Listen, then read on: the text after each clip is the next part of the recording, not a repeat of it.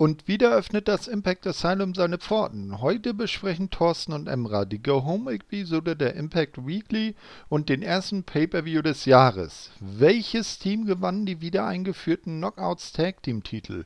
War das Barbed Wire Massacre wirklich so blutig, wie es der Name vermuten lässt? Und was ist im Main Event genau geschehen? Wir wünschen euch gute Unterhaltung bei unserer Review.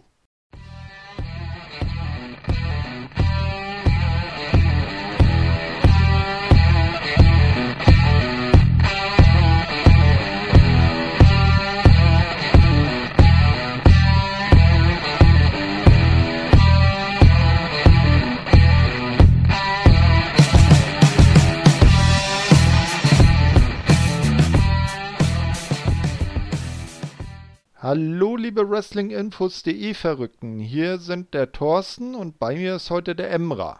Hallöchen.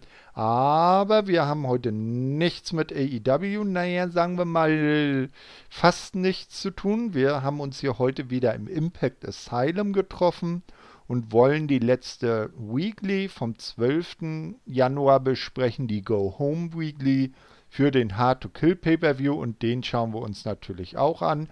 Deshalb werden wir die Weekly etwas knapper behandeln und uns dann ausführlich dem Pay-Per-View zuwenden.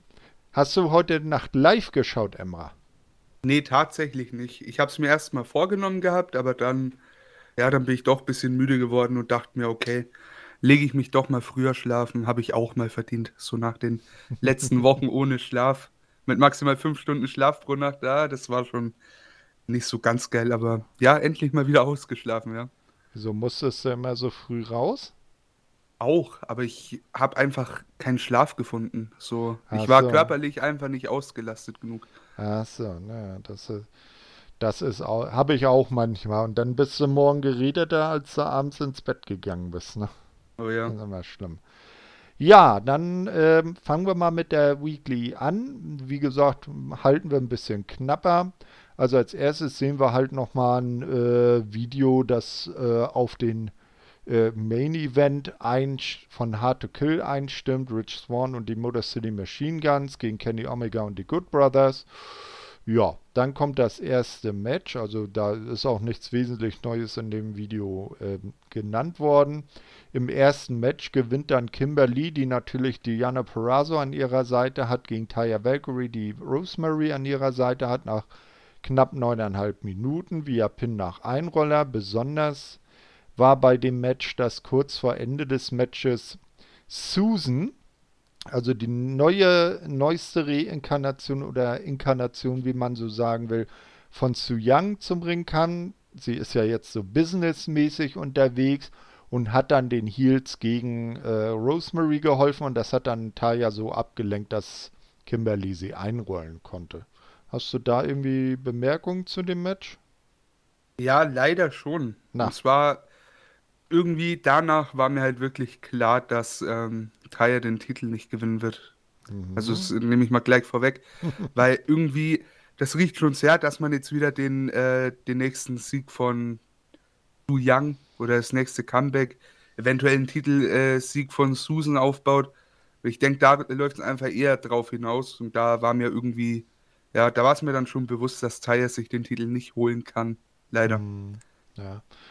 Okay, als nächstes sehen wir dann den äh, Nightliner-Bus von Kenny. Der sitzt mit Don Callis und den Good Brothers beisammen. Sie hypen den Main Event von Hard to Kill und äh, stellen fest, sie brauchen mehr Bass, mehr Drive. Das, und deshalb wird Anderson nochmal klar gemacht, dass er heute unbedingt sein Match gegen Rich Swan gewinnen muss. Also ganz normales Hype-Video für den Main Event und äh, also der Weekly sowohl wie für den Pay-Per-View. Ja, du sagst es, mehr gibt es dazu ne? tatsächlich auch nicht zu sagen. Genau, dann kommt wieder der Höhepunkt der Sendung. Die bezahlte, der bezahlte Werbebreak der beiden AEW-Tonis. Und zwar Tony Khan und Tony Schiavoni. Sie hypen die zweite Nacht von New Year's Smash, die nebenbei bemerkt echt gut war, von AEW Dynamite und sprechen kurz über Brian Cage, der ein ehemaliger Impact World Champion ist. Am Ende macht Khan noch einige Sprüche über Carl Anderson und Doc Gallows, die letzte Woche ohne Erlaubnis bei AEW aufgetaucht waren. Wie können die nur. Hm, witzig, oder? Ja, ne? äh, ich nutze einfach mal die Gelegenheit dazu, um ein bisschen Werbung für die Elite Hour zu machen, die dann morgen herauskommt. Ne? Aber du hast die Werbezeit nicht bezahlt. Ach Quatsch, brauche ich nicht, brauche ich nicht. Äh, ja am Mittwoch, äh, nee, Dienstag, genau. Dienstag, also ja. morgen dann quasi für Ganz die Zuhörer, genau, ja. ja. Mhm. Hört rein, da haben wir die beiden Nächte vom New Year Smash besprochen. Sehr oh. interessant. Und ich war nicht dabei. Deshalb werde ich auch auf jeden Fall mit reinhören und bin gespannt, ob die äh, sehr originelle Lache von äh, Reba zur Sprache kommt. ich greif's mal vorweg, ja. Oh, okay. Gut. Als nächstes sehen wir dann ein Rückblick-Video äh, auf die Fehde zwischen Sammy Callahan und Eddie Edwards. Äh, fasst das Ganze nochmal zusammen. Da meldet sich Sammy wieder aus seiner Hackerhöhle und bewirbt dann nochmal das Match bei Hard to Kill, das dann ja ein Barbed Wire Massacre sein wird und dass dies natürlich dann das, auch das Ende für Eddie Edwards darstellen wird. Ja, wie es zu erwarten war, einfach mhm. Intensity pur. Also das macht echt Bock. Bin jetzt nicht der größte Eddie Edwards-Fan in der aktuellen Rolle, sage ich mal, aber mit Sammy Callahan passt es schon sehr gut zusammen und was will man erwarten? Also hat nochmal gut aufs Match gehalten, muss ich sagen. Mhm. Das stimmt. Und das Match hat durchaus das gehalten, was man sich davon versprochen hat, aber da kommen wir ja später dazu. Als nächstes sehen wir dann ein knapp 12, Min 12 dreiviertel Minuten langes Match, also 12:42 um genau zu sein. Chris Bay und Rohit Raju hatten ja letzte Woche ähm, TJP vorgeschlagen, er möge sich doch als Teampartner von Manic ähm, aufstellen für eben dieses Match, was jetzt folgt, um so zu beweisen, dass er und Manic nicht dieselbe Person sind. Da hatte TJP ja gesagt, na, Manic und ich, wir sind nicht so Best Buddies. Ich weiß nicht, ob das klappt. Ähm, hat's auch nicht, denn Manic kam mit Suicide zum Ring, also die beiden maskierten als Team äh, am Ende gewinnen aber doch Chris Bay und Rohit Raju via Pin an Suicide durch Bay nach dem Art of Finesse. Ja, das war, das fand ich gut, weil so hast du nicht gleich jemanden pinnen lassen, der dann auch im Pay-Per-View-Match steht, ne? Mhm. Das war schon ganz gut gemacht. Und das Match an sich war auch nicht verkehrt. Jetzt nichts Besonderes in meinen Augen, aber ja, kann man machen. Und äh, das Finish war gut gewählt, finde ich, ja. Mhm. Finde ich auch ganz genau. So, als nächstes äh, sieht man Backstage, wie Taya, Valkyrie und Rosemary ähm, Kriegsrat halten. Man müsse sich für das Titelmatch einen neuen Plan überlegen, äh, denn das Eingreifen von Susan hat ja eine neue Komponente, eine neue Gefahr mitgebracht. Mehr erfahren wir in dem Moment nicht und werden da im Unklaren gelassen, was äh, Taya und Rosemary damit genau meinen. Genau. Mhm. Dann sehen wir ein Singles-Match knapp dreieinhalb Minuten lang. Cody Diener, der jetzt offiziell nur noch Diener heißt, äh, begleitet natürlich von Eric Young und Joe Doring, ähm, gewinnt gegen Tommy Dreamer, der von Rhino und Cousin Jake begleitet wird. Äh, das Ganze natürlich die beiden Teams, die sich beim Pay-Per-View im Oldschool-Match gegenüberstehen, via DQ, nachdem Cousin Jake einen Angriff auf Diener gestartet hatte. Also äh, Cousin Jake konnte da seinem, seinem äh, Cousin äh, nicht an sich halten und musste einen Familienzwist klären. Ja, ver verständlich, ne? Mhm, ganz genau. Wir werden mal sehen, was das für Ausblicke oder Auswirkungen auf das ähm, Oldschool-Match hatte. Ja, es äh, beginnt dann, wie man sich denken kann, ein Brawl zwischen den sechs Leuten. Am Ende äh, muss Streamer ein Piledriver von Young und Jake ein DDT von äh, Dina einstecken. Das war's dann. Alle gehen backstage und wir warten auf den Pay-Per-View. Also nichts Besonderes, ne?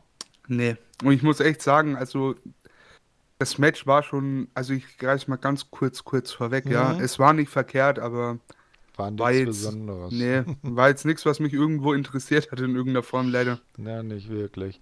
So, als nächstes sind wir dann äh, bei der offiziellen Vertragsunterzeichnung für das äh, große Knockouts Tag Team Championship Tournament Finale. Kira Hogan und Tasha Steels können natürlich wieder ihren, äh, ihre Schnute nicht halten und texten Nevea und Havoc äh, zu. Und das endet damit, dass die beiden sie am Hals packen, gegen die Wand drücken und ihnen sagen, weniger reden, mehr kämpfen. Und das hat zur Folge, dass sie dann rausgehen und äh, Kira und Tasha dann äh, irgendwie sichtlich Probleme haben, ihre Stimme wiederzubekommen und am Rumwürgen sind. ne, das fand ich schon recht nice gemacht. Das war cool, ja. Natürlich haben aber alle unterschrieben und das Match ist damit offiziell angesetzt. Ja, dann sehen wir backstage äh, Brian Myers, der fordert eine Chance von Scott Damour. Als er gerade äh, seine Sieger aufzählt, wird er von Josh Alexander unterbrochen. Damour schlägt ein Pin- or Submission-Only-Match zwischen Alexander und Myers vor. Äh, kurz zur Anmerkung, weil da habe ich mir jetzt keine Notizen zugemacht oder keine Notizen im Internet rausgesucht. Das Match kam in der Pre-Show und am Ende hat äh, Brian Myers gewonnen.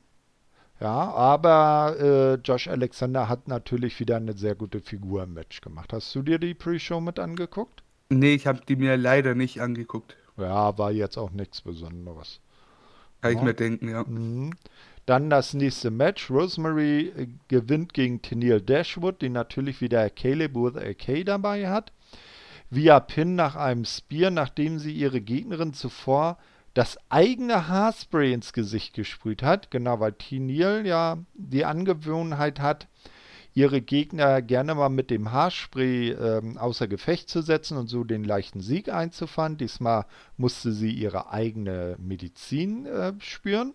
Im Laufe des Matches taucht dann Rosemarys alter Decay-Kollege Crazy Steve auf und greift in das Match ein und äh, hält Caleb K davon ab, ähm, für seine Mandantin oder seine Arbeitgeberin oder wie auch immer einzugreifen. Das Ganze endet dann damit, dass sich die beiden Teams, also Rosemary und Crazy Steve sowie Tennille Deathwood und Caleb, beim Pay-Per-View in einem Mixed Tag Team Match gegenüberstehen. Und das ist wirklich Mixed, kein Intergender Tag Team Match.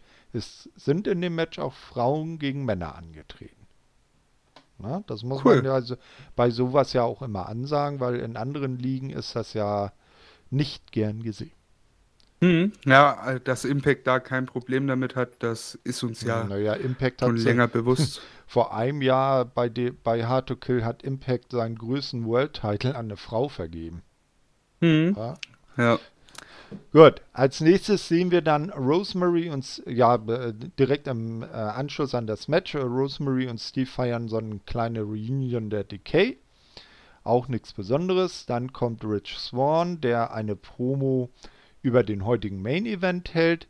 Dieser sei nur der Beginn, denn am Sonntag bekommen Kenny Omega, Carl Anderson und Doc Gallows, äh, oder Luke Gallows, wie er ja eigentlich heißt, hef einen heftigeren Arschtritt. Oha. Na, mal gucken. Uh, ja, ja. Swan wieder, ne? ah, ja, ich weiß genau. nicht. Rich Swan. Äh, er, er, ist ein reiner Rich Swan. Genau. So, als nächstes äh, eine, ein Video, das die Trennung von The North zusammenfasst, ehe sie sich um das, äh, ehe es sich dann um das äh, Pay-Per-View-Match zwischen Ethan Page und Karate Man handelt äh, oder dreht. Ja, also äh, es ist, äh, wird immer deutlicher, The North haben als Team definitiv keine Zukunft mehr. Ja, jetzt stand dann halt eben nur noch die Frage auf dem Plan, wird Ethan Page eine Zukunft bei Impact haben, ne? Wir werden es sehen. Ah, ich finde es aber echt wirklich so schade, dass äh, The North ähm, gesplittet wurde, weil war schon, also in letzter Zeit eines der, der besseren Tag-Teams in, in, äh, auf der Welt, sage ich mal. Ach, sehr schade. War ein sehr großer Fan. Aber ja. die äh, Zeit ist jetzt vorerst mal vorbei. Ja, Schade. Genau. Na, wir werden sehen, wohin es die Wege der beiden verschlägt. Als nächstes sehen wir ein Match, knapp eine Minute 13. Moose gewinnt gegen Matthew Palmer. Da hatte er in der Vorwoche noch die Three-Minute Challenge gegen Moose gewonnen. Ähm, und gewinnt wegen äh, Referee Stoppage. Also der Ref hat das Match abgebrochen, nachdem Palmer nach mehreren Elbow Strikes in Serie das Bewusstsein verloren hat. Also ja, ty typischer Musik. Typischer ne? Mus, ja. Genau. Dann sehen wir als nächstes ein Singles-Match und das ist auch der Main-Event dann. Singles-Match, no seconds allowed, das heißt keine Sekundanten. Rich Swan gegen Carl Anderson und am Ende gewinnt Rich Swan per Einroller nach 14 Minuten. Ich meine, klar, vom Booking her das Beste so, aber es tut immer weh, einen Carl Anderson verlieren zu sehen. Also, ja, für mich, für mich ist ein Carl Anderson einer, der, der muss na, nicht im nächsten Jahr vielleicht, äh, mal schauen, wie lange die ganze äh, Kenny-Story geht, aber in absehbarer Zukunft, finde ich, sollte der auf lang bei Impact bleiben, sollte der auch wirklich mal um den Titel kämpfen hm. und den dann eventuell auch gewinnen, weil ich liebe Carl Anderson. Also Definitiv. Anderson ist großartig. Genau, da hat er deutlich mehr Singles Skills als sein Tag Team Partner, ohne Luke Gallows da nahe treten zu wollen, aber die äh, grö der größte Singles Star wird der jedenfalls nicht mehr. Carl Anderson nee. hingegen schon. Anderson hat jetzt die Chance, vor allem, ich meine, bei WWE war ja klar, dass aus einem Anderson Singles nichts wird, mhm. aber jetzt finde ich, gerade bei Impact, finde ich, hat er echt eine gute Bühne, ähm, um so seinen Singles-Run früher oder später zu bekommen. Ganz genau. Würde ich ihm gönnen. Wollen wir mal schauen. Ja, dann nach dem Match wird in den Locker-Room geschaltet. Also man hat vorher auch äh, während des Matches äh, gesehen, wie dann auf der einen Seite im Bus äh, geschaut wurde, also wo dann Kenny, äh, Don Callis und Luke Gallows beisammen saßen und dann auf der anderen Seite die Motor City Machine Guns in ihrer Umkleide waren. Und die haben sich natürlich jetzt gefreut. Dann äh, kommt, äh, glaube ich, zuerst Rich Swan in die Umkleide. Man freut sich immer noch. Anderson kommt danach. Es beginnt ein Brawl. Kenny und Gallows gesellen sich auch noch dazu und wieder kabbeln sich alle sechs Leute zum finalen Bild, die auch im Main Event aufeinandertreffen beim Pay-Per-View. Ja, war nochmal gut, ums, ähm, ums Final aufzubauen. Ging ja dann auch nicht so lang wie letzte Woche beispielsweise. Also kann man machen. Mhm. Irgendwie kommt mir das schon trotz allem ein bisschen einfallslos rüber. War ja doch irgendwie immer wieder der Brawl Ah, ja, gut, wenigstens hatte man jetzt hier keinen klaren Sieger im Brawl, weil kurz zuvor abgeschaltet wurde. Mhm. Ja. Genau, ne? ein offenes Ende ne? ist auch immer sehr gut. Ja, dann kommen wir zum Pay-Per-View, ne? also dem eigentlichen Hauptevent dieser Review. Äh, kurze Frage an dich, hast du auf Deutsch geguckt oder auf Englisch? Ich habe auf Englisch geguckt. Auf Englisch. Ähm, ich habe ja angefangen auf Deutsch mit dem Christian Bruns und dem Markus Holzer, ähm, aber die deutsche äh, Synchrospur oder das Video mit der deutschen Synchrospur auf Fight TV, das ist alle Nase lang wieder nachgebuffert. Also hast du vielleicht ein, zwei Minuten geguckt und dann kam wieder der Ladekringel und dann habe ich irgendwann nachher äh, ein bisschen frustriert dann auf die englische Version gewechselt. Die ist dann auch ah, auch, auch im Replay? Also du hast nicht auch live geguckt, ne? Replay. Ne? Nein, nein, ich habe nicht live geguckt. Ach, ja, ich habe äh, ich hab heute ja noch gearbeitet. Nee, also äh, das war nicht ganz so möglich, dann nachts sich die äh, Nacht um die Ohren zu hauen. Nee, ich habe äh, auch, auch, im Replay geguckt. Ähm, und bei der englischen Version, da waren ja dann überraschend nicht Josh Matthews als Kommentator, sondern Matt Striker und D'Lo Brown. Ja, und äh, auch D'Lo Brown hat mir echt gut als Kommentator gefallen. Auf jeden Fall. Also ja, bis auf den einen haben... Moment, wo ihm das Mikro ausgefallen ist. ja, aber die beiden haben äh, dem Commentary echt noch einiges gegeben. Mhm. Ich fand ja jetzt äh, Josh Matthews und, ähm, na, jetzt ist mir der Name entfallen. Seine Frau. Madison Seine Frau Rain. natürlich, Madison Rain, ja, kommen wir später auch nochmal drauf ja. zu. Die äh, wurden ja vom Commentary Table gezogen, weil ähm, Matthews jetzt eine Beförderung bekommen hat, so viel ich weiß. Mhm. Und Madison Rain hatte ja auch was anzukündigen ja, an dem Abend. Das, das sehen wir. Die hatten ja nichts anzukündigen, sie war eher Teil eines anderen Segments, sagen wir es mal so. Das trifft viel besser, ja. Äh, genau, egal. Ja, was mir aber bei der englischen äh, Tonspur, wenn ich es mal so ausdrücken darf, dann echt äh, übel aufgefallen ist. Das war, hat mich auch manchmal ein bisschen rausgebracht. Das war immer dieser Äh, und dieser gleise, unterschwellige, eingespielte äh, Zuschauerreaktionsmix-Sound. Ja, das hast, das hast du bei einerseits, den, einerseits hm? mag ich das auch nicht, aber finde besser als eine komplett leere Halle so, also so vom, vom Ton ja. her. Ja, okay, aber du bist jetzt halt sowas bei ähm, Impact von den Weeklies und von den Impact Plus Specials halt gewohnt, dann wird das nicht gemacht. Deshalb frage ich mich, ob das vielleicht von Fight kam. Ich, ich glaube, das wird vielleicht einfach eine Neuerung, könnte ich mir mhm. vorstellen, dass man da ein bisschen mehr ja, Volumen in die Halle bringt. Ich meine, du hast ja schon keine Fans da und bei WWE finde ich das jetzt auch nicht so schlecht. Da hast du ja auch die Konserven-Crowd, ne? Aber ja. ja, so im Vergleich zum, zum echten Publikum stimme ich dir zu, absoluter Scheißdreck, aber ja, für eine, für eine leere Halle, ich meine. Ja, okay. Ja. Und guckt man sich nochmal an, was, äh, wie die das dann halt die nächsten Wochen so halten. Vielleicht äh, gewöhnt man sich ja dann. Genau, dann kommen wir zum ersten Match. Das ist dann das Mixed Tag Team Match der DK, also Rosemary und Crazy Steve, gegen Tennille Dashwood und Caleb with a K. Und am Ende gewinnt tatsächlich DK äh, via Pin, als Caleb durch Steve nach einem Second Rope DDT ähm, ähm, also gepinnt wird. Zuvor bekam dann einmal äh, Tennille von Crazy Steve und Caleb von äh, Rosemary den Green Mist ins Gesicht. Ja, war ein ansehnlicher Open. Ja, äh, so knapp neun Minuten lang das Match. Ja, also war jetzt, war jetzt nichts äh, Weltbewegendes, mhm. aber ein äh, ziemlich unterhaltsamer Opener, muss ich Ordentlich sagen. Opener, ne? Und man hat ja. in Ansätzen auch gesehen, dass Caleb, also hinter Caleb oder K, versteckt sich ja der äh, durchaus bekannte Indie-Star Caleb Conley. Ja, ich glaube, der war ja auch schon mal bei NXT irgendwie mit bei. Naja, jedenfalls ist der das. Ähm, und er hat auch ansatzweise mal wieder gezeigt, was er im Ring wirklich leisten kann. Na? Ja, also, ist auf jeden Fall ein fähiger Worker, hat man hier in dem Ansatz gesehen. Genau. Natürlich muss er da auch seinen Charakter irgendwo spielen, mhm. der jetzt nicht der Wrestler schlechthin ist. Ne? Also, ja, durchaus solide. Aber es ist immer besser, einen Wrestler zu haben, der einen Nicht-Wrestler spielt, als umgekehrt. ne? ja, ja, so ist es ja. Genau, so, dann kommt ein ähm, Hype-Video auf die Fehde rund um das Old School Rules Match. Das alles nochmal zusammenfasst und Old School Rules Match heißt es immer dann, wenn Tommy Dreamer Teil des Matches ist.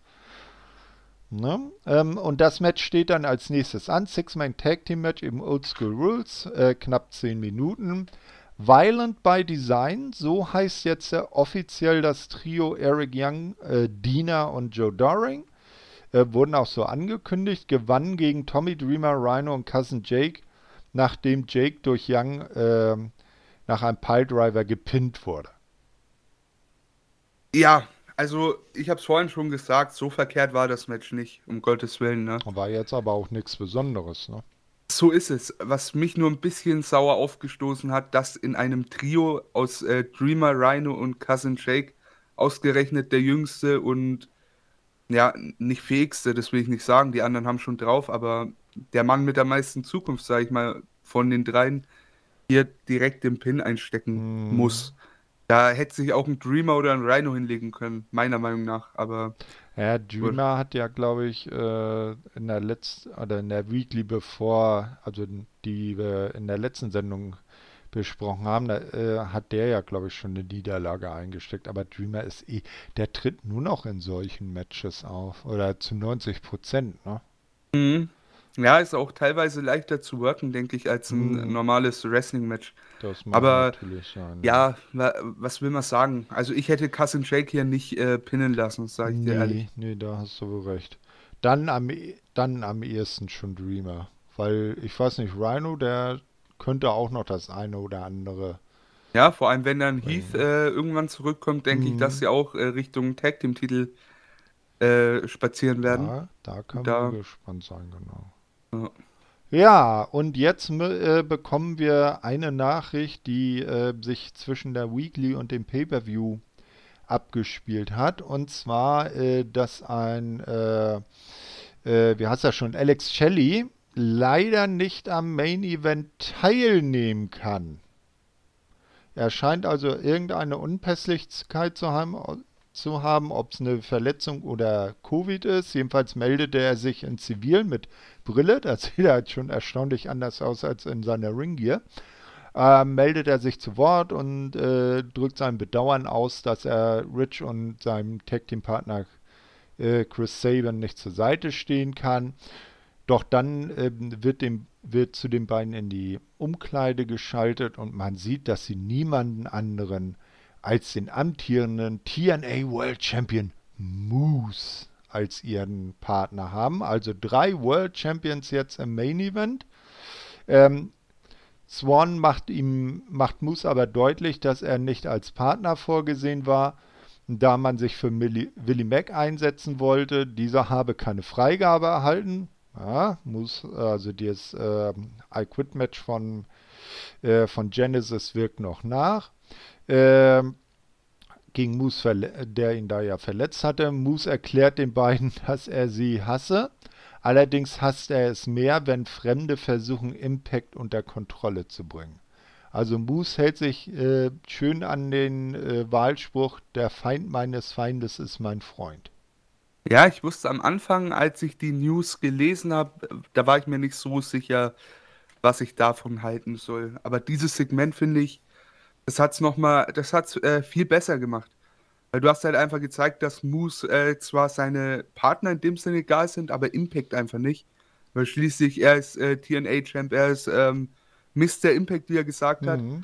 Von daher ähm, fand ich ganz cool, dass er da äh, mehr auf die Flagge Impact geguckt hat, als auf seine Partner, die im Endeffekt ja auch irgendwo seine Feinde sind. Ne? Mhm. Also das äh, fand ich schon cool. Mhm. Und später im Match hat es dann auch echt ähm, für ich würde nicht sagen, für ein besseres Match gesorgt, weil ich glaube, mit den anderen äh, Teilnehmern wäre es auch nochmal, also mit Alex Shelley an der Stelle wäre es sicherlich auch sehr gut geworden, aber du hattest halt nochmal den großen, kantigen Mann im Match, der dem Ganzen was gegeben hat und von ja, daher. Weil zumal äh, Saban und ähm, Rich Swan ja auch deutlich äh, von der Körperlichkeit her kleiner sind als Moose. Ja. Und auf der anderen Seite äh, eigentlich eine eben, ein eben solches Trio steht mit dem großen äh, Lugellus, der der Moose in nichts nachsteht. Die waren ja gleich groß und sind gleich breit. Und da daneben dann die deutlich, ich sag mal, schmächtigeren äh, Carl Anderson und Kenny Omega. Eben, ja, das ist es. Also so für die, fürs reine Bild, für die Augen und für Storytelling hat es das vielleicht etwas einfacher gemacht.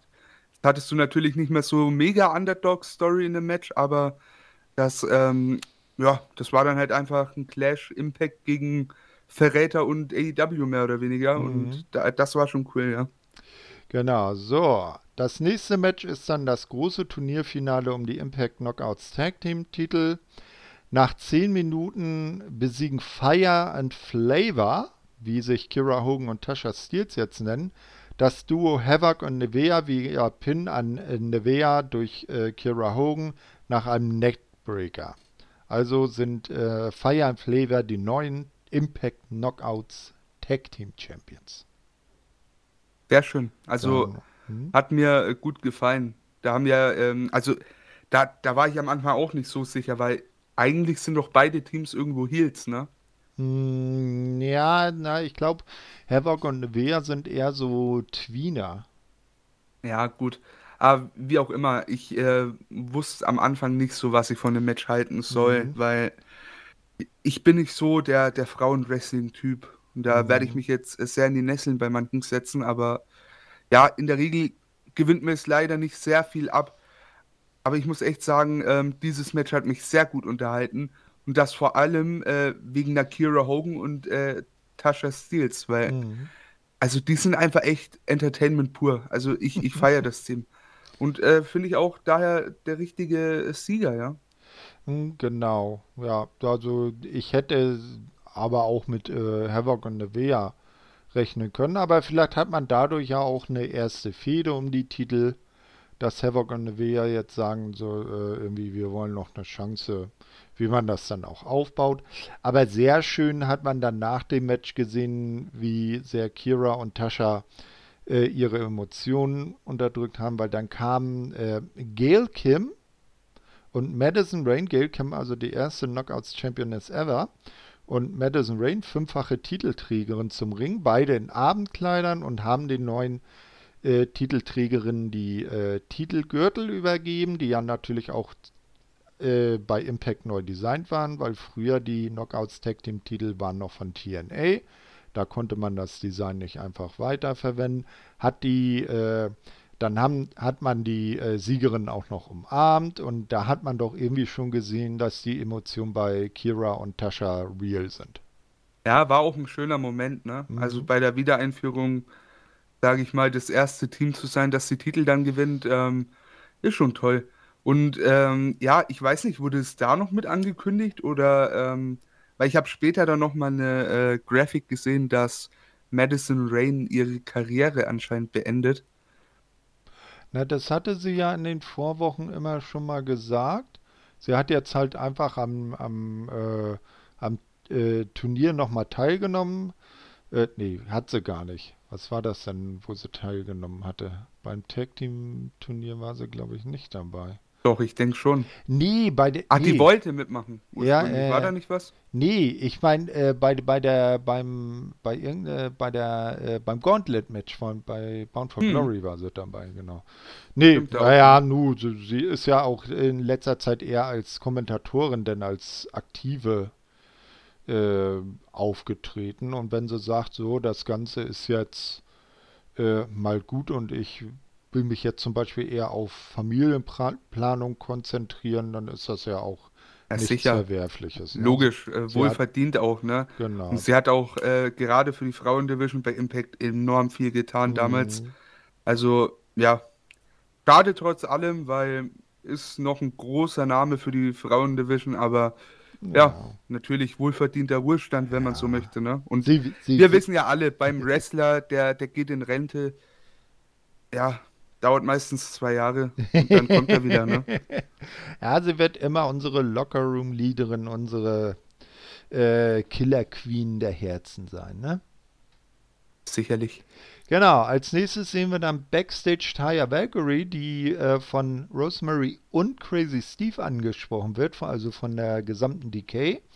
Sie bieten ihr an, bei dem Titelmatch die Eingriffe von außen zu verhindern. Valkyrie akzeptiert die Szene und die Szene endet damit, dass AC Romero, der ja immer noch äh, Beweise für die Unschuld von se seines Teampartners Larry D sucht und immer noch die schöne Sherlock Holmes Schiebermütze trägt, in die Umkleide von Taya geht. Und ich weiß nicht, irgendwie ja. im, im, im Nah ich glaube, dann kam eine kurze äh, Sache, äh, kurz nochmal die Kommentatoren, die sich dann dabei, die dann gesagt haben, hey, was macht denn AC in der Damenumkleide? Der soll sich da mal bloß nicht erwischen lassen. Hm. Großartig. Also AC Romero, äh, ja. der, der ganze Aufzug so, das war schon, war schon sehr witzig. Aber auch, dass man, äh, dass er jetzt wieder so eine völlige Comedy-Schiene fährt, wo man ja eigentlich ihn und Larry D, also das äh, Team Triple XL, äh, eigentlich in den letzten Wochen, da sie aufgetreten sind, eher so in so eine healigere Richtung äh, mhm. verstanden. Ne? Und jetzt ist er wieder so unterwegs. Ne? Wir werden es sehen. Ja, ich bin mal gespannt. Vielleicht holt er seinen Kollegen aus dem Gefängnis und dann hier schauen wir. Genau, als nächstes sehen wir dann Ace Austin und Batman Fulton, die zum Ring kommen. Austin hält eine Promo und beschwert sich, äh, dass er in der Pre-Show abgewürgt wurde. Er war also in der Pre-Show am Paneltisch. Impact hat auch so einen Paneltisch. Genau da war Madison Ray nämlich dabei. Die hat im äh, Panel als Expertin am Tisch gesessen.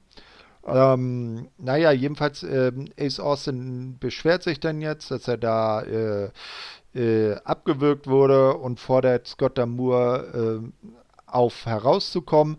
Äh, es könnte ja nicht sein, dass er als Super X-Cup-Winner und Number One Contender für die X-Division Championship nicht im Titelmatch beim Pay-Per-View sei. Und das sollte doch äh, Scott Damour jetzt mal ganz schnell ändern. Ja, Scott Damour kam dann auch und sagte, naja, hm, das Match ist jetzt so festgesetzt, das können wir nicht mehr ändern. Aber du bist ja schon in Ringgear und bist ja jetzt schon im Ring. Und ich habe hier noch jemanden gefunden, der ist auch in Ringgear und der ist ready und der will jetzt gegen dich antreten. Und dann kam Matt Cardona, aka oder formerly known as Zack Ryder. Die Edgeheads sind bei Impact wieder vereint. Er hat nicht gesagt, er ist ready, er hat gesagt, er ist always ready. All, oh, Entschuldigung, always. Das ist, ja, das ist ja quasi die Catchphrase von Matt Cardona. Nee, aber ja. Ähm, ja, fand ich cool. Und ich finde auch, Cardona passt so vom ersten Anschein nach wirklich gut zu Impact. Mhm. Für AEW war es mir ein bisschen, na, hm, na, da war es Aber ja, Impact das, passt schon eher. Mhm. Ja, bei AEW war es ja auch von vornherein nur als kurzfristiges ja. Engagement. Aber das auch war auch wichtig, so finde ich, ja. So ein pers persönlicher äh, Freundschaftsdienst für Cody dann halt. Ne? Ja, natürlich. Aber ja, mhm. gab es ja auch dann die Diskussion, ist er gut genug für AEW? Mhm. Das ist halt immer so eine Sache, ne? Und ich habe es oft genug äh, schon mit anderen mhm. Leuten besprochen, aber gutes Wrestling gibt es überall, so gefühlt. Mittlerweile hast du wirklich überall gutes Wrestling, mhm. aber du brauchst halt irgendwas, was sich, was sich rausstechen lässt. Äh, lässt. Und mhm. Ich weiß nicht, der wäre bei AEW wirklich einfach maßlos untergegangen. Und ähnlich wie wir es über den Spears auch schon in der Elite Hour gesagt haben, mhm. das wären eher Namen für Impact, finde ich, weil ja, Impact hat schon immer gut daran getan, irgendwelche gefallenen WWE-Sternchen wieder aufzupäppeln. Ne? Mhm. Und mhm gerade das kann ich mir halt auch bei einem Matt Cardona gut, äh, sehr gut vorstellen. Mhm. Und der hat auch dort gute Leute, mit denen er zusammenarbeiten kann und auch viele bekannte Gesichter, ja, sag ich mal. Ne? Ja, das, das auch durchaus. Na, wir werden sehen, ob er länger bleibt. Jedenfalls hat er jetzt, Entschuldigung, hat er jetzt nach circa drei Minuten dann Ace Austin ähm, abgefertigt äh, via DQ, weil Madman Fulton ins Match eingegriffen hat. Aber er hat ihm, glaube ich, sogar den, also in der WWE hat er den Move ja Roth Rider genannt. Hm. Den hat er Ace Austin verpasst. Der ist jetzt irgendwie Radio Silence oder so. Ja, den äh, Roth Rider kann er ihn ja nicht mehr nennen. Ja. Na? Genau, nach dem Match äh, äh, kann dann äh, Matt Cardona die beiden Heels auch noch in die Flucht schlagen und ein bisschen im Ring posen. Ja, wie gesagt, irgendwie ein schönes Bild und der, der Name passt irgendwie gut zu, A, äh, zu AEW, sage ich, zu Impact. Mhm. Bin mal gespannt. Ich hoffe mal, es geht nicht in Richtung Tag Team äh, mit nee. Brian Myers, sondern Ed, eher. The New and Improved Edgeheads? ah, bitte nicht, bitte nicht. Nee. Also ich sag mal so, Matt Cardona hat in diesem einen Match bei Impact und er war ja vor, zuvor noch nie bei dieser Company, hat er schon ein besseren Eindruck als sein ehemaliger Teampartner in all seinen Matches zusammen gemacht. In den Matches selber würde ich nicht mal sagen, weil Myers ist auch in Ring gar nicht mal mhm. schlecht. Also er kommt wirklich immer schlechter weg, als er wirklich ist. Und ja, der hat halt einfach irgendwie gerade den ansprechenderen Charakter, wenn man so mhm. möchte. Und auf einen Zack Ryder freut man sich leider Gottes mehr als auf einen Kurt Hawkins irgendwie. Also verständlich, ne? Mhm. Aber gut, ich, ich bin mal gespannt, wo es hinläuft. Ich denke mal, da wird äh, erstmal ein bisschen in der X-Division rum, ähm, ja, rumdümpeln ist das falsche Wort. Ein bisschen mitmischen, sage ich mal. Mhm. Und da gleich als erste Fehler in Ace Austin, das wäre ja gar nicht mal schlecht. Mhm, eben, eben. Ja. ja, also so ein X Matt Cardona als X-Division Champion. X-Division heißt ja nicht nur High Flying und so, weil X-Division äh, bedeutet ja äh, No Limits. Ne? Quasi. Also ja. keine Weight Limits und keine anderen Limits. Nee, auf jeden Fall. Ja, also da passt er schon rein. Genau. Als nächstes sehen wir dann aber das Match, in dem Ace Austin eigentlich äh, antreten wollte, nämlich das Impact X-Division Championship Match, Three-Way. Äh, nach, nach knapp 13 Minuten verteidigt Manic seinen Titel gegen Chris Bay und Rohit Raju via Pin an Raju nach einem Einroller. Äh, besonders äh, in dem Match war, dass Manic irgendwann im Laufe des Matches seine Maske äh, heruntergerissen bekommen hat von Raju. Aber er war im Gesicht so geschminkt, dass man nicht eindeutig erkennen konnte, ob er doch TJP ist oder nicht doch jemand anders. Ähm, ja, Und äh, so äh, blieb Manic dann Champion. Und am Ende haben sich dann Bay und Ruid Raju im Ring geärgert und Manic ist äh, ohne Maske mit dem Gürtel in der Hand nach hinten gelaufen und hat gefeiert. Ah, das schreit halt wieder nach Fortsetzung, ne? Mhm. Ich, also ich bin der Meinung, ich habe genug gesehen von Manic und Rohit und von TJP und Rohit. Obwohl man da ehrlich sagen kann, dass Manic aka TJP, also wir müssen uns ja keine Illusion machen, dass das nicht tatsächlich TJP ist, dass der, ich finde auch von den dreien der eindeutig talentierteste ist. Was der auch wieder in dem Match für Moves ausgepackt hat, ist ja der Wahnsinn. Sicherlich, also talentiert ist das eine, ne? aber mhm. er, er steht auch an einem ganz anderen Punkt in seiner Karriere. Hat ja doch schon eine längere Karriere hinter sich, wie ein Chris Bay beispielsweise. Mhm. Mhm. Talentierter als ein Ruhid würde ich sogar mitgehen, aber ja, bin mal gespannt. Ich glaube, also ich sag dir ehrlich, ne, ihr seid ja nicht so besonders gut auf einem Chris Bay zu sprechen, aber er hat eine rosige Zukunft vor sich, der Mann. Hm, ja, mal gucken, also die, seine Innenringleistung finde ich ja auch gar nicht so schlecht. Nur ich weiß nicht, irgendwie so sein, sein Habitus, mit dem kann ich noch nicht so wirklich was anfangen. Aber wer TJP von TJP nicht genug bekommen kann, der tritt auch öfters bei New Japan Pro Wrestling Strong an.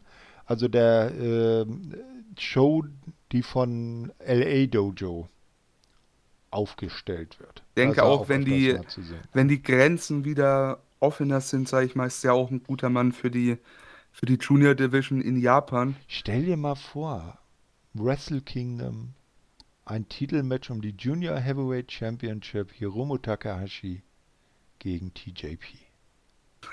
Triple Threat werfe ich in den Raum. Oh, TJP das wird, und das, Manic. Das wird, ja, wenn es dann nicht sowas wie Ethan Page gegen Karate Man wird. Na, aber äh, ein Triple Threat, da wirst du ja unserem armen Shuyaku Chris ja, ja. schlaflose Nächte bereit. ja, der, der mag keine Grüße gehen raus, ne? Sehr schade, nee, aber ähm, auf jeden Fall, ich, ich sag mhm. dir ehrlich, äh, also ein TJP ja, sehr, sehr, sehr äh, viel, was er drauf hat. Ganz genau. Ja, dann sehen wir Backstage, ähm, wie sich die Edwards, also Alicia und Eddie unterhalten. Alicia bittet ihren Mann darum, dass sie am Ring für sein Match stehen darf. Ähm, Eddie lehnt das ab da er sie nicht in Gefahr bringen möchte und äh, ihm ist die äh, Brutalität des Matches bekannt äh, und bewusst und er will sie schützen, na, ne, dass wenigstens einer von beiden dann nach dem Match äh, zur Tochter nach Hause zurückkehren kann. Auch vor den Angriffen von Ken Shamrock und Callahan äh, will er sie bewahren. Daraufhin akzeptiert Alicia seine Entscheidung und bleibt backstage beim Match. Kündigt sie an. Jo. Und, äh, ja, war, war ein schönes Segment, finde ich. Mhm. Also, ich meine, die Fehde war ja eh schon ernst, aber dass man da nochmal ja, die, die Ehrfurcht vor dem Match da ein bisschen zeigt, äh, gerade von Eddie Edwards äh, Seite aus, mhm. fand ich schon cool. Ja, finde ich auch. Ne? Und äh, er so nochmal so auf die Stirn küsst und sagt, ey, ich bin um dich besorgt, ich weiß, auf was ich mich einlasse, aber ich will nicht riskieren, dass du dir was tust. Eben, äh, vor allem äh, bei sorgevoller einem, Ehemann. Vor allem bei einem Sammy Callahan, ne? Mhm. der, der nicht zurückschreckt, ob männlich oder weiblich. Ne? Das ist richtig. Genau. Apropos weiblich. Impact Knockouts Championship. Nach knapp elf Minuten verteidigt Diana Perazzo, die von Kimberly und Susan, aka Su Young, zum Ring begleitet wurde. Oder beziehungsweise Susan kam dann etwas später. Nee, die kam doch gleich rein. Nee, ach nee, das war in, in, in der Vorwoche. Genau, äh, von Kimberly und Susan zum Ring begleitet wurde, gewinnt gegen Taya, die von DK, also Rosemary und Crazy Steve begleitet wurde, wurde via Submission im Venus de Mio. Sehr schönes Finish hatte das Match, mhm. finde ich. Ja, da also mhm. generell, ähm, das Match fand ich echt gut. Ich muss, also ganz ehrlich, ne, so die Frauendivision bei, bei Impact, die hat schon ordentlich was zu bieten. Wenn man sich allein mal überlegt, was da jetzt äh, bei äh, Purazo noch äh, rumläuft, mhm. eine Kimberly schon sehr jung angefangen, sehr talentiert, eine Sue Young oder Susan oder whatever, ähm, das sind das sind schon drei echt starke Wrestlerinnen. Mhm. Und jetzt leider, ähm, ich nehme an, das letzte Match von Taya bei Impact. Genau, sie saß dann nach dem Match niedergeschlagen im Ring und kämpfte mit den Tränen. Ihr Vertrag läuft ja aus oder ist jetzt auch vielleicht schon ausgelaufen. Es wird ja spekuliert, dass sie äh, ihrem Mann zu WWE folgt, John Morrison.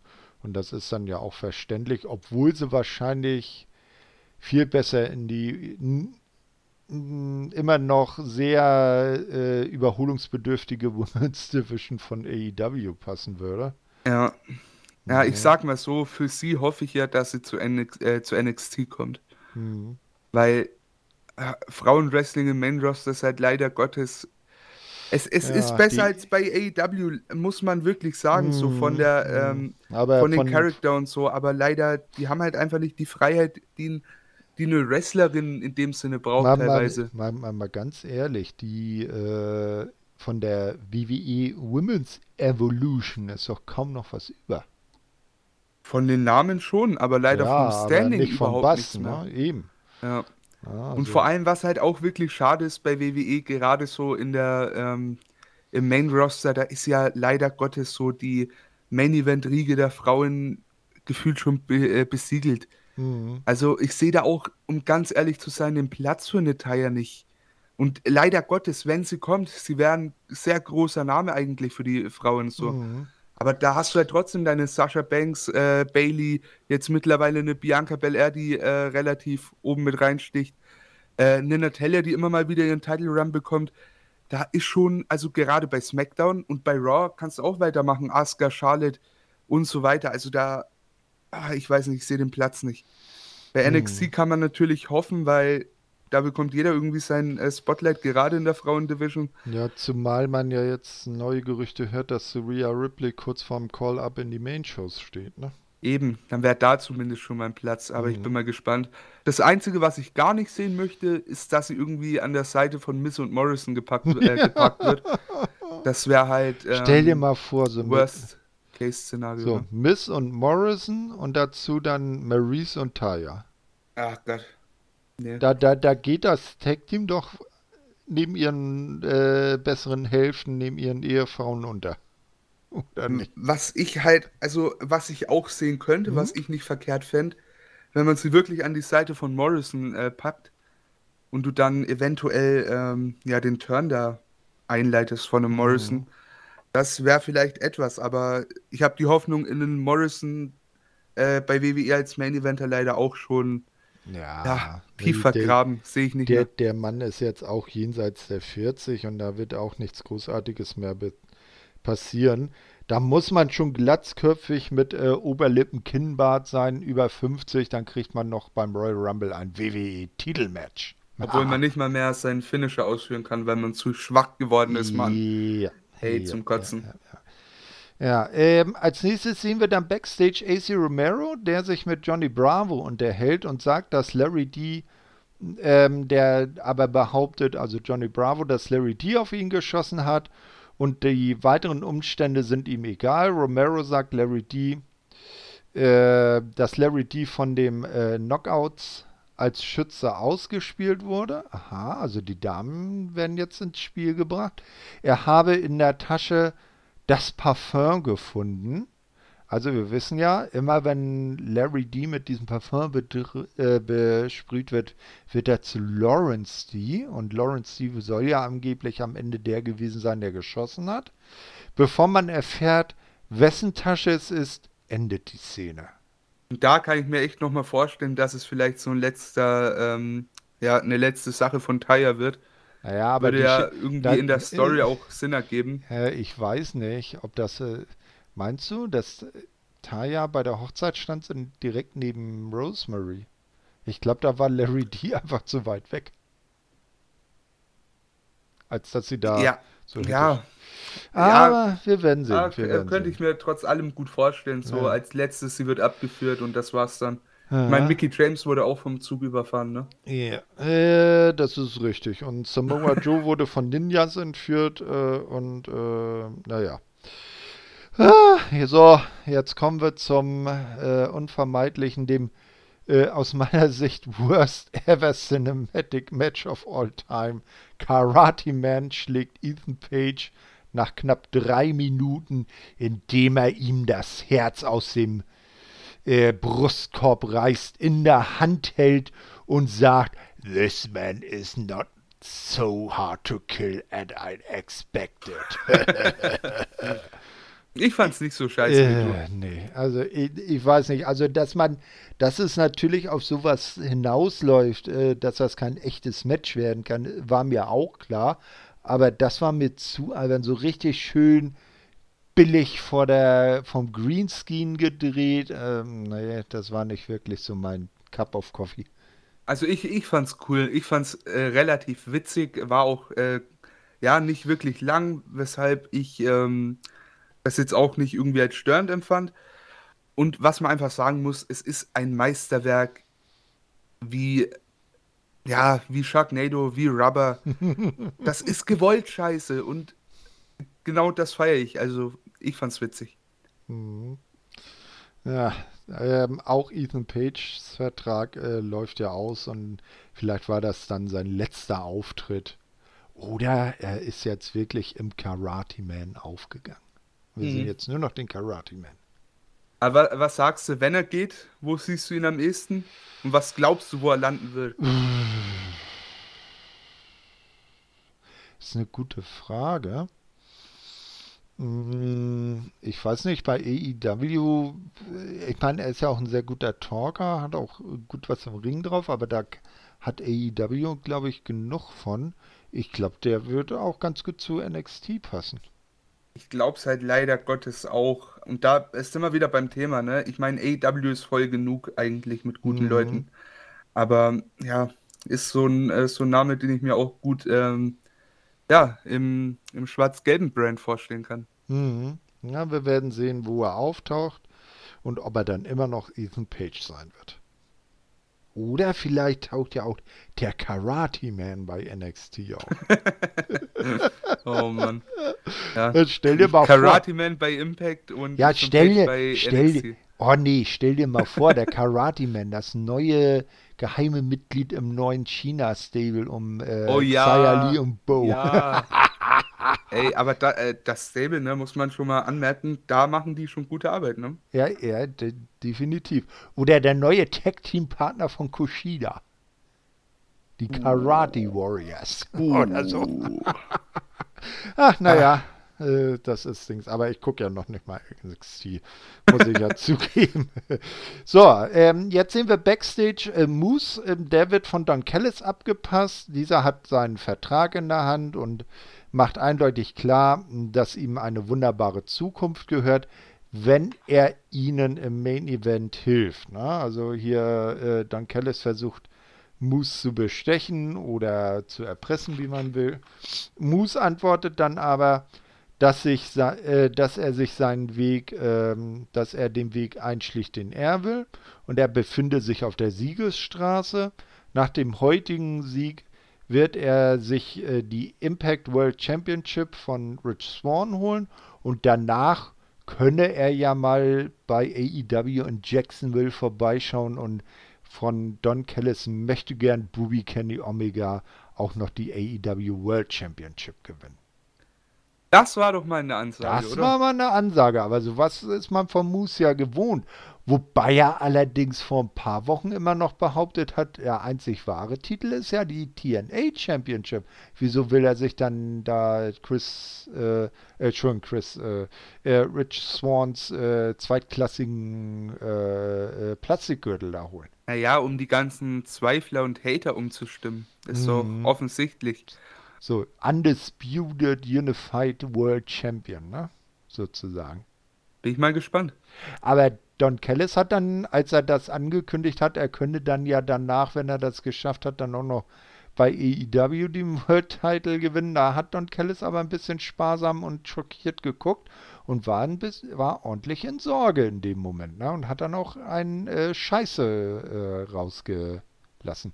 Ja, Moose gegen Kenny gab es noch nie, oder? Nee. Nee, die sind sich ja bisher auch noch nie über den Weg gelaufen. Ja. Ich weiß, na, ich weiß nicht bei ROH, ähm, ob Candy da als, als, als, äh, N, äh, mit New Japan irgendwie in so einem Crossover-Event, aber ich glaube so One-on-One -on -one noch nie. Bin ich mal, also da, das wäre auch ein Match, das mich so auf großer Bühne gut ähm, mhm. interessieren würde. Da bin ich mal gespannt, wo es dahin geht. Rebellion.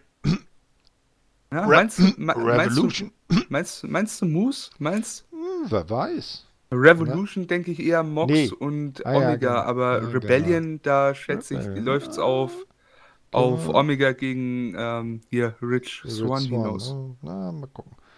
Genau, so, ähm, dann sehen wir als nächstes ein Video, das die doch schon sehr, sehr langlaufende Rivalität und Fehde zwischen Eddie Edwards und Sammy Callahan zusammenfasst.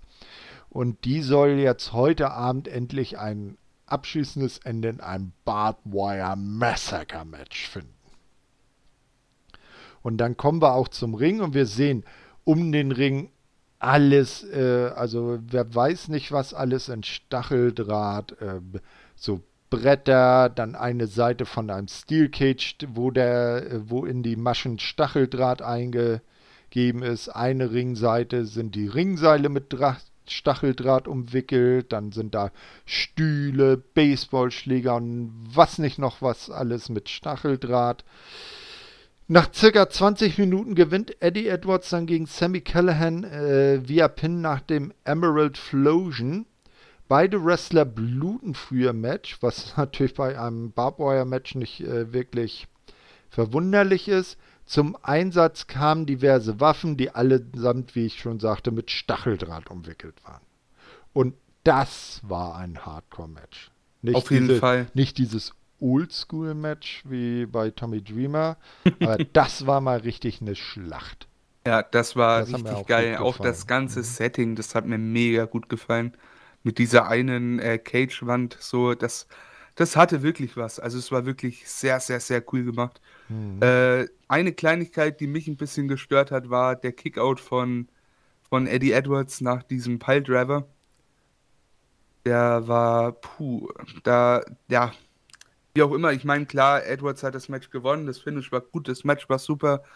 Ähm, aber ich finde diesen einen Kickout da, ei, ei, ei. also hätte man sich den Move irgendwie sparen können oder irgendwas anderes bringen hätte können. Mhm. Weißt du, was ich meine? Ja, ja.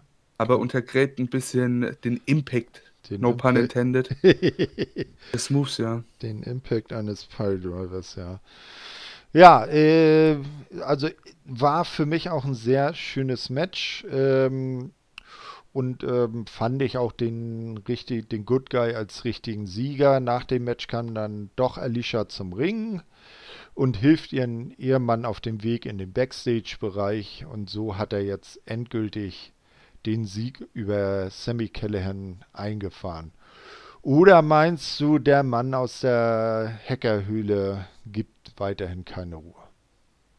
In, in Richtung Edwards hoffe ich jetzt erstmal schon wieder für ein Stück. Bin mal mhm. gespannt, wie es da weitergeht, weil irgendwie so also down the road möchte ich da echt dann äh, Mox und Callahan irgendwie sehen. Mal schauen, ob das mhm. irgendwie mit der Partnerschaft möglich wäre. Ich hoffe es doch. Äh, Sammy hat ja schon durchaus äh, kundgetan, dass er sich gut vorstellen kann, mal in Jacksonville vorbeizuschauen. Ne? Hätte was. Also da, da würde ich mich Fall. sehr freuen. Ne? So ein, so ein Lights-Out-Match bei AEW zwischen John Moxley und Sammy Callahan. So wie damals das äh, bei, äh, bei, bei ähm, Full Gear 2019 zwischen äh, Mox und Kenny Omega. Oh, ich kann ja mal, ich kann ja mal ein bisschen aus meinem ja, Fantasy-Booking-Hirn sprechen. Sprech mal. Da habe ich mir, also es ist eigentlich eher eine AEW-Story, ne? Geht mhm. aber auch um, ja, um Omega und äh, die Good Brothers. Ich weiß nicht, ob wir das so sehen werden, weil ähm, bei AEW haben wir dann auch gesehen, dass die, äh, dass Omega und die Good Brothers die Bugs ein bisschen ja, geärgert haben, sag ich mal. Aber in der Woche davor dachte ich mir so, wie geil wäre das denn, wenn das so der Aufhänger fürs wirklich erste Blood and Guts wäre. Mhm. Mox sucht sich so seine Armee. Der hätte ja auch ein paar Leute, die er bringen könnte. Und da finde ich, äh, sehe ich einen, einen Sammy Callahan tatsächlich irgendwie. Mhm.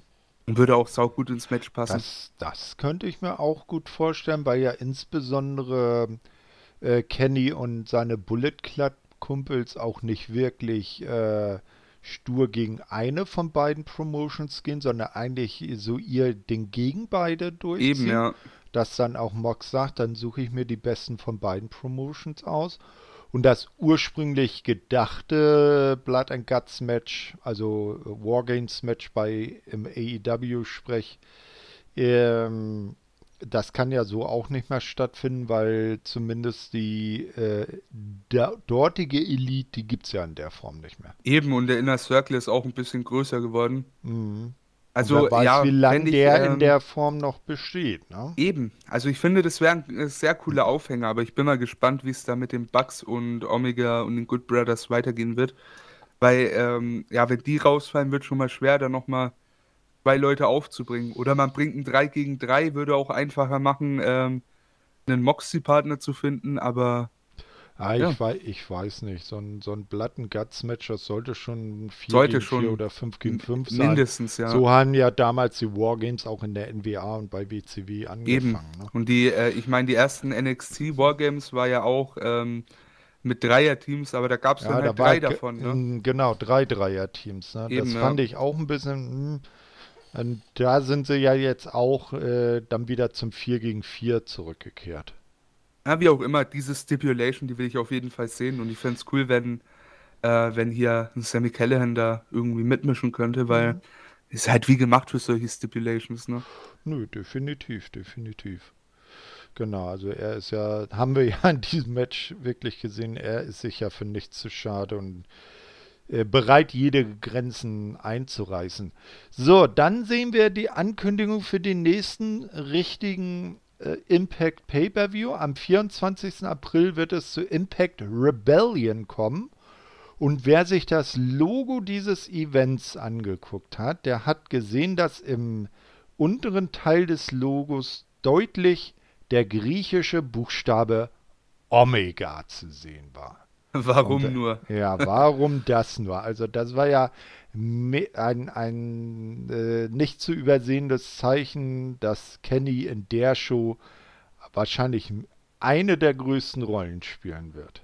Ja, und ich nehme es mal vorweg, ich glaube ehrlich, der wird da äh, Swan den Titel abnehmen. Meinst du? Dass ja. er dann AEW und Impact World Champion zur selben Zeit sein wird? Oder vielleicht wird es die erste Verteidigung schon, who knows? Hm, wir werden sehen. Na, also auf jeden Fall verspricht das, dass die Kooperation zwischen AEW und ähm, Impact auf jeden Fall nochmal bis April, bis Ende April geht, also uns im ersten Quartal des Jahres auf jeden Fall weiter begleiten wird und ich denke mal auch darüber hinaus. Ja, habe ich auch so das Gefühl. Also mhm. Also das ähm, ist schon alles sehr vielversprechend und das, was wir bisher gesehen haben, ist schon cool. Mhm. Ja, und dann war es soweit. Der Main Event von Hard to Kill, das große Six-Man Tag Team Match.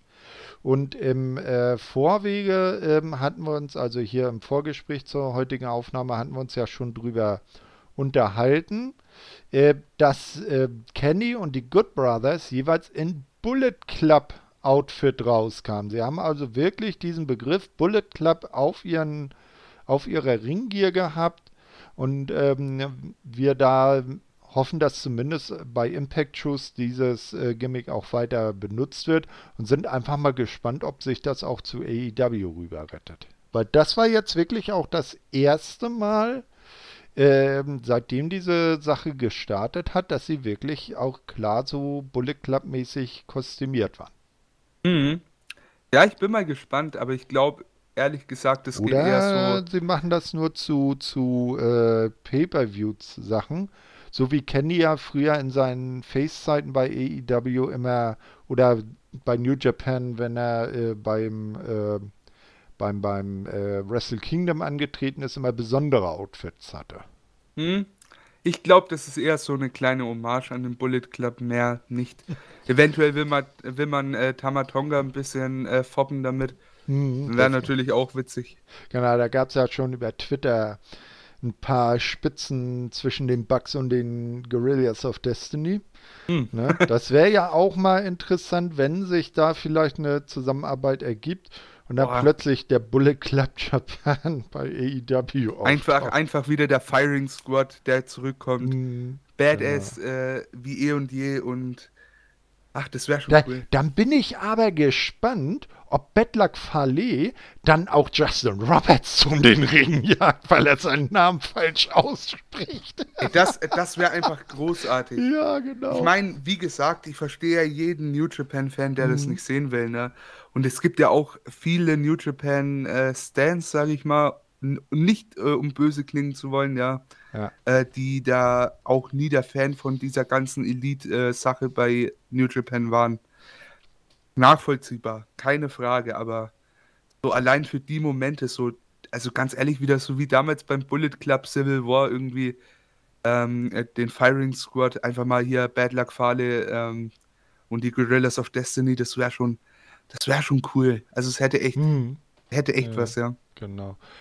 Ja, werden wir sehen, ob sich da was ergibt. Wir können, äh, werden das auch mal im Auge behalten, wie sich da so über den Pazifik die Twitter, der Twitter-Beef weiterentwickelt. Äh, die Guerrillas of Destiny hatten ja bei Wrestle Kingdom zum, ich glaube, mittlerweile siebten Mal die IWGP Heavyweight Tag Team Championships gewonnen. Irgendwie sind, sind glaube ich, jetzt Rekord-Tag Team Champions. Also, wie oft weiß ich tatsächlich mhm. nicht, aber ich bilde mir eingelesen zu haben, dass es auch äh, das erste Mal war, dass sie Wrestle Kingdom als Sieger verlassen haben. Mhm. Und wenn das denn so ist, äh, absolut Weltklasse, weil ähm, im vergangenen Jahr haben die auch zum ersten Mal die Tag League zusammen gewonnen. Genau, äh, aber mal davon ab, ey Tamatonga, lass dir bitte wieder ein Bart wachsen. Das sieht nicht gut aus. Findest du? Ja, ich, ich weiß nicht. Nee, da, hat das was. Nee, das sieht so wie bei, bei Ray aus. Weißt du, bei Ray Mysterio. Äh, nee, der hat so ein Babygesicht. Genauso, gen, genauso würde ich nicht wollen, dass sich zum Beispiel ein Jay White wieder den Bart abrasiert, weil der sieht ohne Bart auch irgendwie so zu Milchbubi aus. Oh, beim Tamatonga gefällt mir das bislang noch ganz gut. Naja, gut. So, aber wir sind ja nicht bei New Japan, sondern beim Main Event von Hard to Kill. Und nach circa 20 Minuten gewinnen Kenny Omega und die Good Brothers in einem sehr guten Match gegen Rich Swan, Chris Sabin und Moose nach einem Pinfall von Omega an, äh, an Rich Swan nach dem One-Winged Angel. Ähm, und also mich hat da begeistert, dass man beide Teams wirklich über das Match hinweg als gleichwertig gezeigt hat. Dass nicht eine Seite, also jetzt zum Beispiel die Intruder, Bullet Club Intruder da äh, deutlich überlegen waren. Ja, also es, es war, also ich fand es richtig geil. Mhm. Also die 20 Minuten, die, ja, die sind für mich wie im Flug vergangen. Man, also es war wirklich ein äh, Bombenmatch, finde ich. Hat mir sehr, sehr viel Spaß gemacht. Und Moose hat da wirklich eine saugeile Rolle gespielt. Also wirklich sehr, sehr schön. Vor allem dieser Spanish Fly, ne, der war ja. Der ah war ja, ja. Moose mit Kenny auf der Ringecke und dieser Hühne von einem Kerl zeigt von der Ringecke ein Spanish Fly. Wahnsinn. Aber auch am Anfang schon diese Tag-Sequenzen, ne? Äh, Moose und sein Team, ja. äh, wo dann der, der Moonsault, der Standing Moonsault von Moose kam, das war schon cool. Mhm. Auch dann äh, dieser Face-Off von Moose und, äh, und Doc Gallows, es hatte einfach wirklich enorm was. Und dann hat man auch mal gesehen, wie stark ein Kenny Omega ist, ne? Als der Moose zum äh, One-Winged Angel hochnehmen wollte. ja. Oder auch ein geiler Spot, den ich unbedingt äh, nochmal nennen möchte, war dieser ähm, Triple Splash von äh, vom Bullet Club, wenn man so sagen kann, als äh, Kenny Gallows auf den äh, im Huckepack hatte und die dann diesen ja, diesen Splash aller Heavy Machinery gezeigt haben. Das war schon, das war schon witzig. Hm. Genau, ja. Also ein Wahnsinnsmatch. Am Ende triumphieren dann die Heels natürlich im Ring. Und damit geht ein für mich doch sehr ansehnlicher Pay-Per-View aus meiner Sicht ab, wenn man das äh, Ethan Page Karate Man Match rausnimmt, ein sehr schöner Pay-Per-View zu Ende. Und ich finde, das waren äh, sehr gute, nicht ganz drei Stunden, die man sehr gerne hat anschauen kann. Auf jeden Fall. Ähm, was ich aber gerade mal einwerfen wollte, ja. das habe ich gerade so nebenbei auf Twitter ähm, mitbekommen. Oh, Berichte. anscheinend ist ja Ethan Page äh, sehr, sehr enttäuscht darüber, wie sein äh, Match bei, ja, bei Hard to Kill rüberkam und wie es geeditet wurde. Äh, also, Ethan Page kann nicht mehr äh, enttäuscht sein. Der, der liegt ohne Herz in der Brust am Boden. nee, ähm, ja. also er, er ist sehr enttäuscht, wie das wirklich ähm, ja, hat sich Ende das anders vorgestellt. Gestaltet ne? wurde und er hat so das Gefühl, als siehst wolle man ihn bitte, extra das, wie ein Joke darstellen. Siehst, siehst du bitte, das ist doch genau das, was ich meine. Ne? Ja, wenn man es so sieht, natürlich wirklich scheiße, aber wie gesagt, ich fand's, ich fand's Ethan wirklich Page, nicht my man. Hm?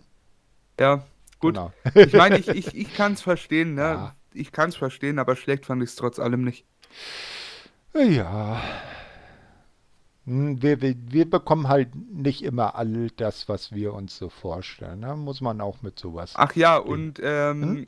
Äh, lese ich auch gerade, sorry dafür. Äh, er wollte den Karate Man auch tatsächlich gar nicht im Impact TV haben. Aha.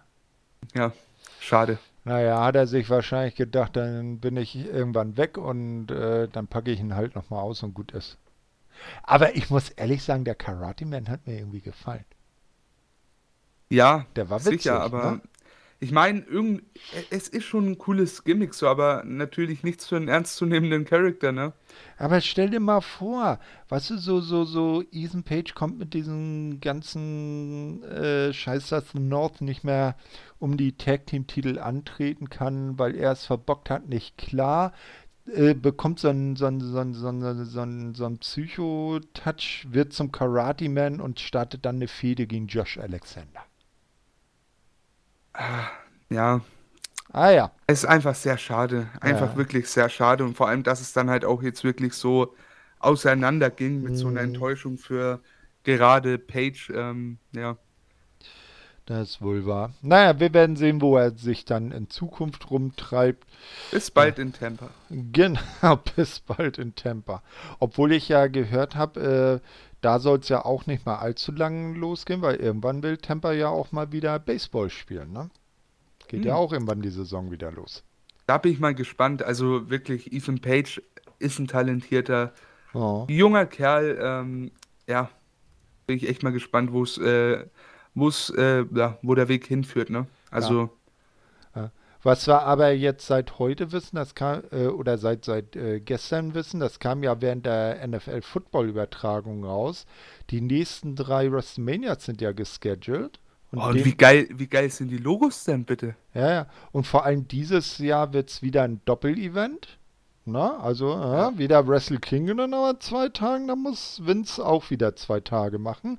Soll aber im Raymond James Stadium, also da, wo es eigentlich letztes Jahr hätte stattfinden sollen, dann äh, stattfinden und äh, man hofft auf bis zu 15.000 Zuschauer pro Tag, äh, wenn dann die ähm, äh, politischen, also die ähm, na, Erlaubnisse, wenn, wenn, wenn man das Go von der Politik bekommt, lassen mich mal so ausdrücken, ja, dann zwei, äh, nächstes Jahr soll Mania dann wieder in Arlington, Texas, im Stadium der Dallas Cowboys stattfinden. Im AT&T Stadium. Genau, da, wo sie damals den Weltrekord äh, von über 100.000 aufgestellt haben. Den, der, den, der Weltrekord, der wird doch immer geknackt, oder? Ja, ja. naja. naja, sagen wir es mal, den, du siehst nicht die Gänsefüße nicht dabei, mach. Ja, und das Jahr drauf, dann 2023, soll Mania dann eigentlich da, endlich da stattfinden, wo es dann äh, hätte dieses Jahr stattfinden sollen, im SoFi Stadium in Los Angeles mit der größten Video-Wall der Welt. Dem und da habe ich ja jetzt, da habe ich ja jetzt meine Hoffnung, ne? Na? Wir sind drei Jahre voraus, versucht über die nächsten zwei Jahre unbedingt The Rock für diesen Event zu bekommen wenn einer Hollywood headlinen kann oder zumindest ein gro eine große Rolle spielen kann, dann Dwayne der Stein Johnson, Mann. Den, bitte. Nein, nein, nein, komm nicht, Dwayne der Stein. Dwayne der Felsen. Dwayne der Felsen, ja. ja genau. Ja, wir werden es sehen. Ja, dann bleibt mir nur noch äh, darauf hinzuweisen, dass wir jetzt äh, natürlich auch einen neuen tollen Kalender in unserem äh, Forum haben, wo ihr dann sehen könnt, wann die nächsten Releases unserer Pay-per-Views anstehen. So ist das zum Beispiel, wenn ihr diesen ähm, äh, diese Review hört, haben dann, äh, glaube ich, einen Tag zuvor hat der äh, Shuyaku, äh, das Shuyaku-Team nochmal ein äh, Roundup für Januar rausgebracht, wo sie nochmal so äh, verschiedene äh, japanische Ligen, Pureso-Ligen beleuchten. Dann sind wir dann äh, auch dran. Mittwochs gibt's, nee, Quark nicht Mittwochs, sondern Donnerstags gibt es immer die äh, äh, WWE-Sachen. Ja, und äh, natürlich nicht zu vergessen äh, am Dienstag, also morgen, die neue Elite Hour. Sehr, sehr unterhaltsame Show. Ja, Unbedingt ja. reinhören. Da war ich mal wieder dabei. Also diese Woche habe ich Überstunden für Wrestling-Infos gemacht, kann man so sagen. ne, ähm, ja, war wieder sehr spaßig mit dir, Thorsten. Mhm. Und war mhm. natürlich auch sehr schön, dass du den Pascal aus dem Weg geräumt hast, damit wieder für mich Platz ist. ja. Weil wie wir wissen, hat er ja Angst, äh, zusammen mit mir zu podcasten. Ja, der hat heute behauptet, irgendwelche, es halt noch zu doll, also er hat seine Technik sei noch im Umzug begriffen. Weißt du, ich fühle mich gerade irgendwie wie Samoa Joe. Ja, wieso? du, bist, du bist quasi Wendy und der werte Herr Pascal wäre AJ. also, ich komme in dein Haus und weißt du, ich, ich mache deine Show zu meinem mhm. eigenen. So, es, ach, Pascal, du, äh, du solltest langsam mal wieder auftauchen, weil sonst wird, ja, sonst wird das Impact Asylum auch mein Asylum irgendwo. Ei, ei, ei, was soll ich dazu sagen? Naja, ich mag Pascal, AEW. Komm, komm zurück in die Anstalt. Das sowieso. ja, na, aber ich, ich bin ja sowohl AEW als auch Impact, ich bin die neutrale Schweiz in der Mitte. Und damit möchte ich dann die heutige Show auch beenden und wünsche euch allen weiterhin ein gutes äh, äh, Durchkommen durch die Corona-Zeit und verbleibe mit einem schönen Schön mit Ö. Jo, von mir auch nochmal vielen Dank dabei zu sein. Ich wiederhole mich wieder. Ich wünsche euch allen einen wunderschönen Start in die Woche. Vielen Dank fürs Zuhören. Auch von mir. Auf Wiedersehen. Hören. Morgen.